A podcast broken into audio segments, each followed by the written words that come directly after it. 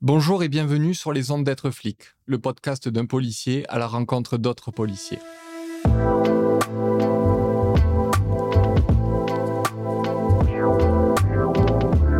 Dans cette série, je vous amène découvrir l'histoire intime de ces flics que vous croisez en bas de chez vous à toute heure.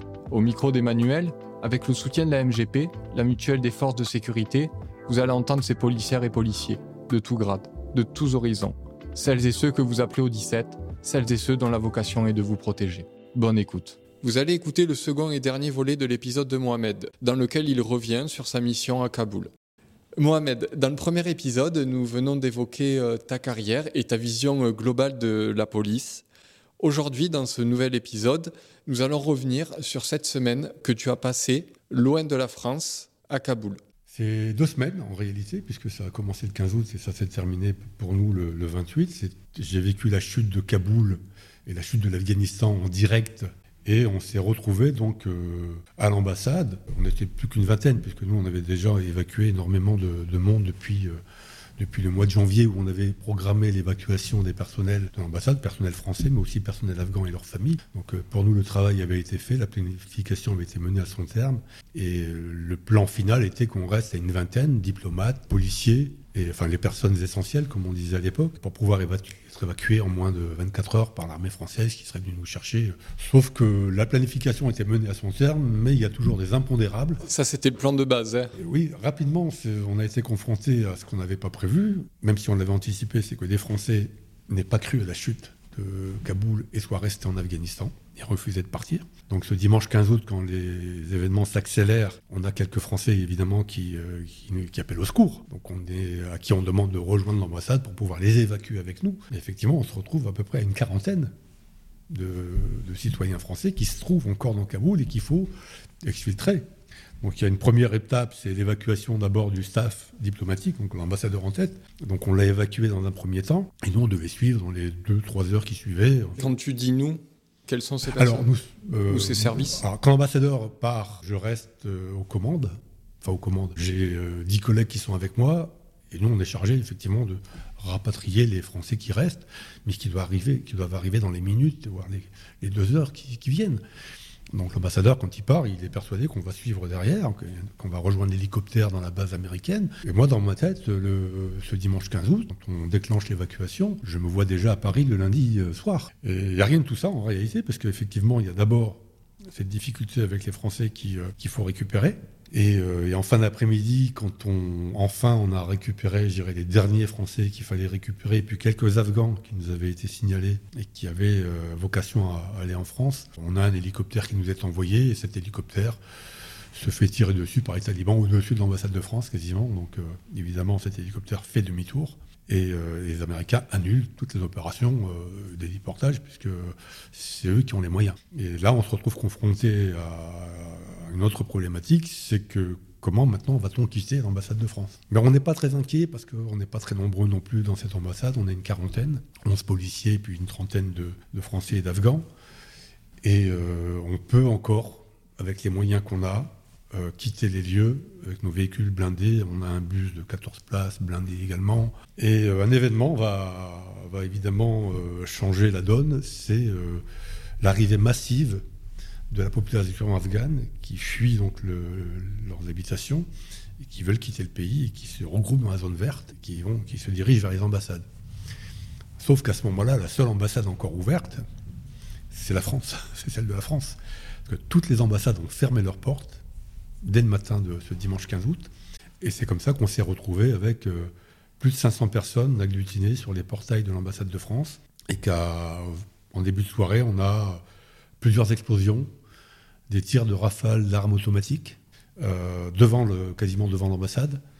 Et ces gens qui sont des femmes, surtout, il y avait énormément de femmes, d'enfants, des, moi, des, nourrissons. J'ai encore ces images que je voyais sur les écrans vidéo de surveillance, où les, les gens étaient écrasés sur ce portail. Euh, certains suffoqués carrément. Hein, donc, et c'est mes collègues hein, qui étaient à la surveillance qui me disaient mais on va avoir un drame. Euh, il y a un drame qui est en train de se produire devant notre portail. Il faut vite qu'on qu qu décide de faire quelque chose. Donc moi j'appelle l'ambassadeur en me disant voilà ce qui se passe. Et là, euh, la décision est prise à partir des éléments qu'on lui donne. Et moi quand je l'appelle, je sais que de toute façon on va ouvrir. On n'a pas le choix. On ne peut pas laisser des enfants des, voilà, mourir devant nos, portes. Euh, humainement, euh, c'était pas possible, c'était pas imaginable. Et, pour moi, c'était insupportable. Et là, pendant 24 heures, personne n'a dormi en réalité, aucun policier n'a dormi. On a été à la gestion, je dirais, humanitaire de cette présence qui n'était pas prévue. Et on a déployé tous les moyens qu'on pouvait déployer à ce moment-là, toute l'aide qu'on pouvait fournir. Et euh, il y avait effectivement ce souci d'assurer notre sécurité, dont se chargeaient certains, mais les autres, euh, y compris euh, que ce soit Cédric, Roméo ou Jérôme, donc ces opérateurs du raid qui sont plus entraînés pour aller faire l'intervention et arrêter des terroristes, étaient en train voilà, de, de faire le nécessaire pour apporter un minimum de confort à, des familles euh, euh, qui étaient vraiment dans, le besoin et la nécessité. Euh, on a commencé aussi à préparer l'évacuation dans le jardin en aménageant des zones pour pouvoir. Donc tout ce travail qui n'a rien à voir avec le métier de policier, bah, ce sont des policiers qui l'ont fait parce que il y a cette fibre humanitaire en chacun de nous et puis là cette fibre elle était exacerbée par les événements et exacerbée par la détresse qu'on avait en face de nous. Et je pense que en France, quand on intervient euh, dans nos métiers respectifs, euh, on a cette fibre également, euh, qui passe au second plan dans un premier temps, mais qui se rappelle inexorablement à nous, puisque on est des hommes, on est des citoyens en, premier avant d'être des policiers, et la mission prime avant tout, mais je pense que autre chose aussi vient se greffer à, à cette notion de mission qui prime avant tout. Et, chaque mission qui est conduite par un policier sur le terrain aura toujours cette dimension euh, humaine. Et à ce moment-là, le lien avec euh, la France, avec ta famille, quel était-il? On avait tous, euh, mais tous, hein, sans exception, les, 11 qui, qui, ont bloqué l'ambassade de France, on avait tous la crainte que cet événement soit hyper médiatisé. Et que, parce que nous, on n'avait pas de contact avec la France à ce moment-là, tous nos réseaux étaient coupés. Et on voulait surtout pas que nos familles voient ce qui se passe, parce que ça aurait pu effectivement déclencher des, peurs, paniques. Bon, ça s'est produit. Ça s'est produit, mais euh, on essayait tous d'être le plus rassurant possible. Euh, parfois en édulcorant un peu les, les faits. Euh, bon, je peux parler que pour moi, parce que bon, mes collègues, j'assistais pas à leurs conversations intimes, mais je décrivais une situation qui n'était pas forcément celle que je vivais. Je ne parlais pas de la peur, parce que la peur, elle fait partie hein, aussi de, notre euh, ADN, c'est que sans peur, on ne peut pas faire ce métier correctement, parce qu'on euh, prend des risques insensés. Et, en l'occurrence, euh, pendant ces événements, bah, la peur était présente. Et heureusement d'ailleurs, parce que c'est ce qui permet de, développer cette hyper-vigilance qui est, qui est, propre aux policiers, et, de pouvoir maîtriser les événements, de pouvoir avoir un contrôle sur, sur les actions qu'on peut mener, et puis surtout avoir un contrôle sur notre destin, parce qu'il s'agissait de ça à un moment donné, c'est d'accord, il faut qu'on parte, mais il faut aussi qu'on mette les moyens en œuvre pour partir. Et, euh, c'est là qu'il euh, faut faire jouer ces, euh, ces, réseaux et que chacun apporte sa contribution. Donc c'est ce qu'on a fait. On s'est organisé entre nous, entre ces, ces, 11 policiers. Et là, je le répète, hein, issus de, de, de services différents, mais tous avec le même objectif et je la même comment dire, la même obsession. C'était de protéger ces gens. Pour vivre euh, l'expérience de Mohamed et de ses euh, autres euh, collègues à Kaboul, je vous renvoie et je vous invite à lire le livre 13 jours, 13 nuits dans l'enfer de Kaboul aux éditions de Noël, où Mohamed relate ce qu'il s'est passé à Kaboul durant ces 13 jours et ces 13 nuits. je reviens sur cette opération d'exfiltration qui a amené sur un autre théâtre, à l'aéroport, à une mission de sauvetage. Absolument. L'aéroport, donc à notre arrivée après avoir euh, quitté l'ambassade de France, et euh, initialement, donc, ces opérations euh, étaient terminées puisque toutes les ambassades avaient été regroupées et s'apprêtaient à quitter les lieux. sauf que les événements ont on en décidait autrement, parce que la population qui n'avait pas accès à l'aéroport a trouvé le moyen de, s'infiltrer dans l'aéroport par une brèche, qui est en fait les égouts, les égouts de l'aéroport qui arrivent à ciel ouvert, carrément dans, euh, au sein même de l'aéroport, euh, nécessitant que euh, l'armée américaine reprenne le contrôle de cet égout à ciel ouvert qui s'étalait sur à peu près une centaine de mètres, où on a des milliers de personnes qui, qui s'étaient entassées dans les eaux, et à partir de là a commencé une opération euh, internationale de sauvetage euh, qui a consisté à récupérer donc euh, des gens qui, dans un premier temps, étaient des gens qui avaient été signalés. Donc c'est une course contre la montre qui s'est engagée parce qu'on avait une date qui nous était fixée puisque les Américains avaient annoncé qu'ils allaient quitter définitivement l'Afghanistan aux alentours du 21 août. Donc on était à trois jours de l'échéance. Et on avait ces trois jours pour récupérer le maximum de personnes qui nous étaient signalées. Et, mais en même temps, on a aussi récupéré des gens qui étaient sur aucune liste, des gens qui étaient devant nous, parce qu'à un moment donné, ils nous tendent la main, puis ben, nous, on saisit cette main et on sort ces gens, et on les amène dans le camp français, et puis ils sont évacués vers la France. Euh, bon, c'était beaucoup de femmes, beaucoup d'enfants. Euh, donc à un moment donné, on a fait abstraction bah, de ces listes, parce que voilà, euh, on n'était pas là pour dire qui avait le droit, qui n'avait pas le droit de sauver sa vie. Euh, ceux qui ont eu la chance de croiser notre chemin ben, ont eu la chance de sortir. Euh, cette opération de sauvetage a duré pour nous presque une dizaine de jours, avec une échéance qui reculait sans arrêt. Et c'est finalement cet attentat du 26 août, au bord du canal, à l'endroit même où on était euh, positionné pour récupérer ces, ces pauvres gens. C'est cet attentat qui a coûté la vie à 200 personnes et on a blessé 400 autres. Un attentat qui a eu lieu euh, à un moment où euh, nous, occidentaux, nous étions retirés de cette zone, parce qu'on on avait été informés de, cet attentat, euh, que la population afghane n'a pas, voulu, n'a pas voulu quitter parce qu'ils ne voulaient pas entendre nos messages, ils ne voulaient pas croire à la véracité de ce qu'on leur disait, persuadés qu'on essayait de se débarrasser d'eux. En fait, il y a un attentat le 26 août en fin d'après-midi et on s'attend à quitter les lieux parce qu'effectivement, euh, on ne sait pas comment on va pouvoir poursuivre notre mission dans ces conditions, même si on sait qu'il nous reste encore 48 euh, heures.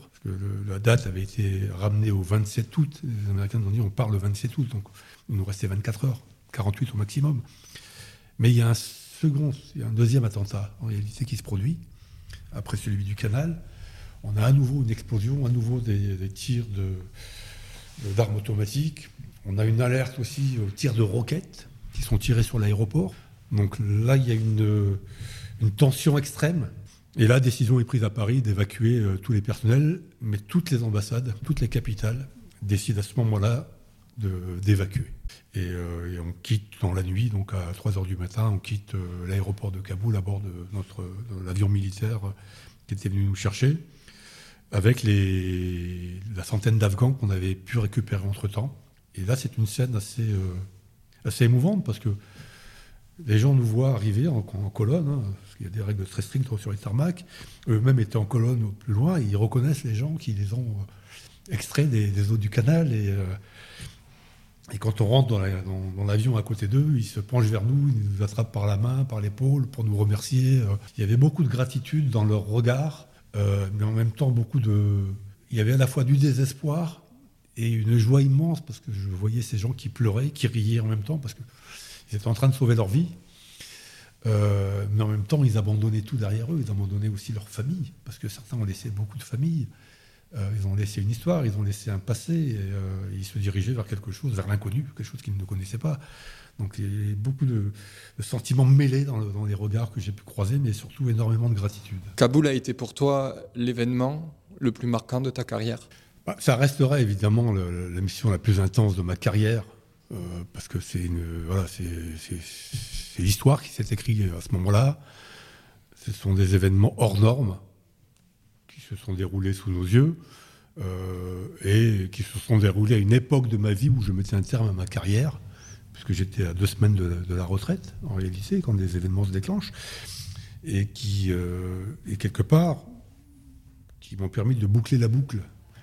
C'est pour ça que je fais ce, parallèle entre, dans mon livre hein, entre la fin de ma mission à Kaboul et le début de, tout début de ma carrière. Et euh, même si dans, ma carrière j'ai vécu des moments qui étaient très très intenses, hein, qui ont été même plus périlleuses, je dirais, où là j'étais confronté directement à, un risque majeur. Mais ça restera quand même l'événement le plus marquant parce que voilà, ce sont des événements et, un domaine d'activité qui n'est pas le nôtre, auquel on s'est, euh, euh, confronté et qu'on a mené, je dirais, avec, euh, avec succès. et Dieu sait que beaucoup ne pariaient pas sur nous, en France et à Paris notamment, parce que et, ça a surpris, ça a surpris beaucoup de gens, notamment dans certains ministères, qui ne pensaient pas que des policiers pouvaient avoir cette capacité à la fois de résilience, cette capacité à mettre en avant l'humanisme et, pas forcément les aspects qui sont intrinsèques à leur profession. Et, et c'est vrai que nous, ça ne nous a pas surpris parce que on sait qu'on est des hommes, donc on sait qu'on agit aussi comme ça au quotidien, en dehors de nos activités. Et c'est vrai que l'image qu'on donne à l'extérieur, elle est beaucoup plus centrée sur le policier que sur le policier citoyen, l'homme, le père, l'époux, euh, voilà. Euh, et, c'est vrai que là, on a donné une autre image. Elle n'a peut-être pas été suffisamment évoquée, je dirais, mais euh, parce qu'on évidemment, on parle d'intervention de la police, mais moi, je le répète hein, sans arrêt, ce n'est pas une mission de police. Quand on va chercher des gens dans le canal, qu'on va récupérer tous ces malheureux qu'on exfiltre, ce n'est pas une mission de police, c'est une mission d'ONG, d'association humanitaire ou de diplomate. Euh, mais il n'y avait personne d'autre que nous pour le faire. Donc c'est nous qui l'avons fait et on l'a fait parce qu'on a estimé qu'on devait le faire. Voilà. Pour toi, Mohamed, que cela représente être flic? Bah, Je vais reprendre le propos que que j'ai utilisé au début de, notre entretien. Être flic, c'est euh, évidemment la, mission, là je vais faire du, rabâchage, la mission régalienne de l'État, c'est de protéger euh, les biens et les personnes. Mais c'est surtout être euh, dans la société, je dirais ce vecteur permet aux gens de comprendre qu'il y a des règles, non pas pour les opprimer, mais pour leur permettre de, vivre ensemble. Et être flic aujourd'hui, et là je le dis avec un recul de 40 ans d'activité, c'est euh, avoir cette capacité à, réguler les comportements et euh, d'apporter donc dans cette société une forme d'équilibre et, de permettre aux gens de vivre ensemble sereinement et dans le respect des uns et des autres. Vous quittez les ondes d'être flic. Retrouvez-nous sur les réseaux sociaux et abonnez-vous en attendant les prochains épisodes.